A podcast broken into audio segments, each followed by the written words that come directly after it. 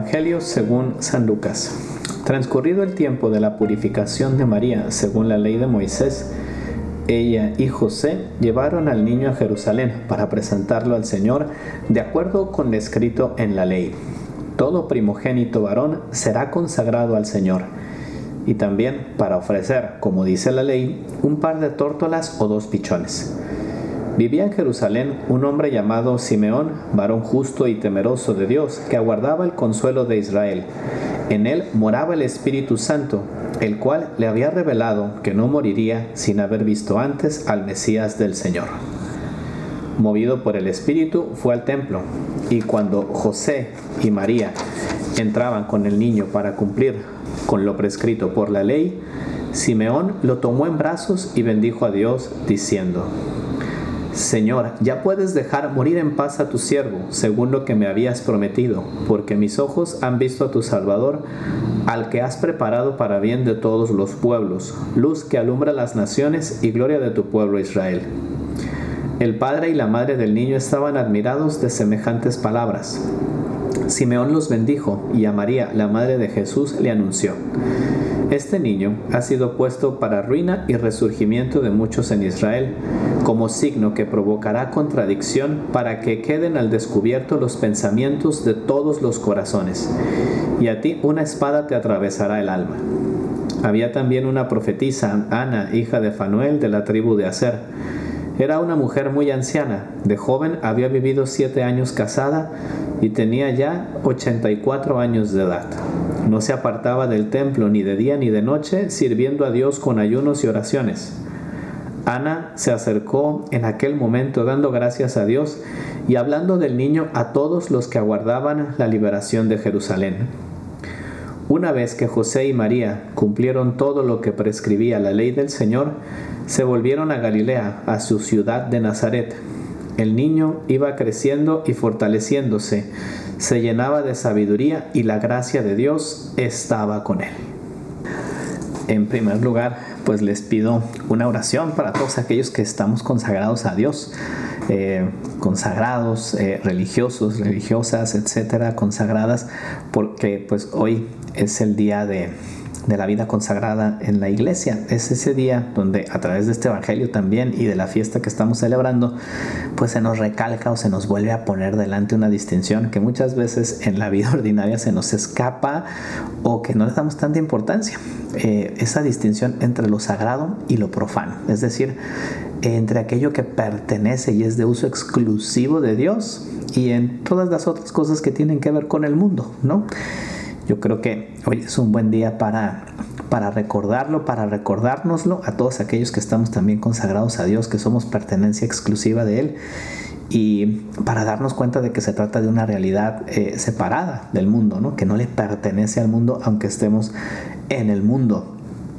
Y pues el Evangelio de hoy, además de María, de José, en el templo nos habla de Simeón y de Ana, dos ancianos que son capaces también eh, pues de, darse cuenta de ante quién están delante. ¿no? Hace unos días estaba leyendo un libro que precisamente uno de los primeros capítulos hablaba de que últimamente eh, hemos perdido esa capacidad de ver aquello que nos aportan eh, los abuelos o las personas mayores en la sociedad, ¿no? Y como antes pues eran el pozo de sabiduría y, aquella persona que te daba un consejo que te ayudaba a entender la vida, ¿no? Esos consejos de, un abuelo, de una abuela que se te quedaban grabados y que, que decías, es que detrás de esto hay toda una sabiduría, hay todas unas experiencias, hay, hay muchas horas de recorrido.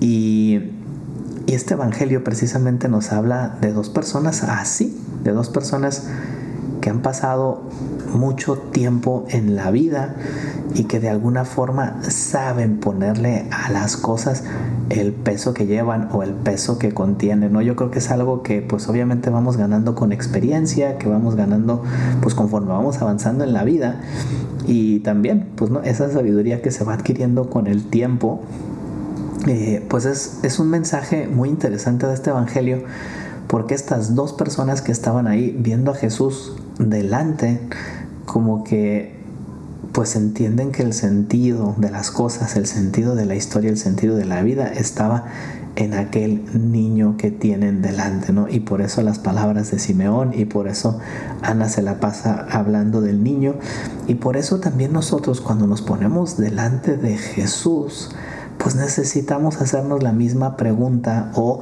empezar a valorar, mejor dicho, las cosas que tenemos delante, como lo hicieron estos dos ancianos, es decir, de cara a Jesús. ¿Cuáles son las cosas que tienen sentido en mi vida?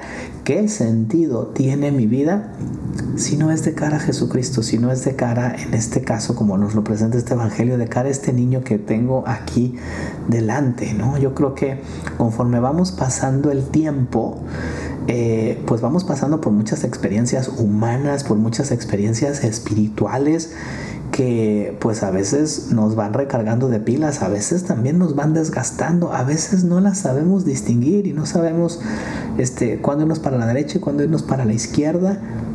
Y en realidad, pues tenemos que ver en función de Jesús, como lo hicieron estos dos personajes. Claro, ellos ya con toda la experiencia, con todo un camino recorrido, con esa capacidad de espíritu de distinguir las cosas pero pues es algo que no les salió de la noche a la mañana, sino que fueron cultivando y que vivieron para eso. Y nosotros también estamos llamados a vivir de cara a Jesucristo. Estamos vividos a entender nuestra vida y a darle sentido a nuestra vida de cara a Jesucristo.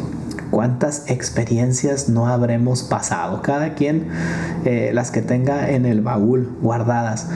Y como decía, seguramente algunas de esas experiencias, por ejemplo, te han desgastado pues qué bueno sería que delante de Jesús renueves esa ilusión. O cuántas veces es la rutina, ¿no? La que nos va poniendo a hacer lo mismo todos los días y nos vamos cansando y a veces de repente nos encontramos con que ya no sabemos por qué estamos haciendo las cosas. Volver a poner la mirada en Jesús y pedirle que nos renueve, ¿no? Porque todos, seamos jóvenes, ancianos, seamos personas maduras, necesitamos que Cristo nos renueve como renovó la vida de estos dos personajes que estaban delante de, ellos eh, y que acabamos de leer en el Evangelio. Hay un salmo muy hermoso en la Sagrada Escritura, ¿no? Que donde pues el salmista le pide a Dios, oye, renuévame en la juventud como renuevas al águila. Y pues esa águila que se quita las plumas viejas, ¿no? Que tiene que pasar también un poco pues por el frío de no tener su plumaje, de destrozar su pico para para renovarlo, para convertirte en una persona nueva, para que esas cosas que llevas en tu pasado no te pesen. Y eso solamente lo podemos hacer cuando volteamos la mirada y cuando la ponemos de cara a Jesús. Y cuando tenemos a ese Jesús que nos recuerda cuál es la verdadera dimensión de nuestra vida y cuál es el sentido, ¿no? Yo me hacía esta pregunta ahora que estaba preparando esta grabación. ¿Cuál es el sentido de mi vida? ¿Qué, ¿Cómo lo puedo resumir? ¿En qué frase puedo concentrarlo? Y pues muchas veces lo damos por supuesto. Y muchas veces decimos, o sea, en nuestro caso que estamos consagrados a Dios justamente, ay, pues sí, es Jesús. Pero oye, en mi vida diaria de verdad es Jesús, o sea, en mi trato con Él, eh, en las cosas que hago durante el día, no te cansas, no llega un momento en el que te fastidias y necesitas también esa renovación, pues yo creo que hoy es un buen día como para volvernos a poner esta pregunta muy profunda, ciertamente, y para pedirle a Dios que poquito a poco también nos renueve en esa juventud, en esa capacidad de entender la vida y de darle sentido.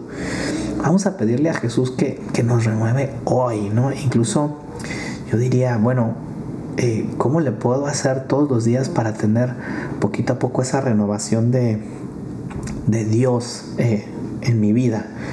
Creo que pues cada uno tiene que encontrar también como ese momento de amistad con Él en el que Jesús te va, te va hablando, ¿no? Ya puede ser a lo largo del día, puede ser a lo largo de la semana. Últimamente yo he tenido la oportunidad de estar eh, pues leyendo uno de los salmos de la Biblia diariamente, además de, pues, de lo que hacemos en misa o, o en algún momento durante el breviario, los sacerdotes. Pero decía, bueno, pues voy a leer un, salmo para que me ayude y como para que sea el espíritu de mi oración durante el día. Y me di cuenta de que fue algo pues que me ayudó a renovarme, que me ayudó a renovar mi oración. Y pues quizá también haya cosas así sencillas que tú puedes hacer para, para renovarte en tu trato con Dios y para que Él le vaya pues devolviendo, dando sentido a tu vida. Yo creo que A fin de cuentas como cristianos pues siempre tenemos los ojos bien puestos en Jesús como Ana, como Simeón, pero también es verdad que a veces el mundo nos tienta y que podemos pues caer en, en despegar los ojos de Él.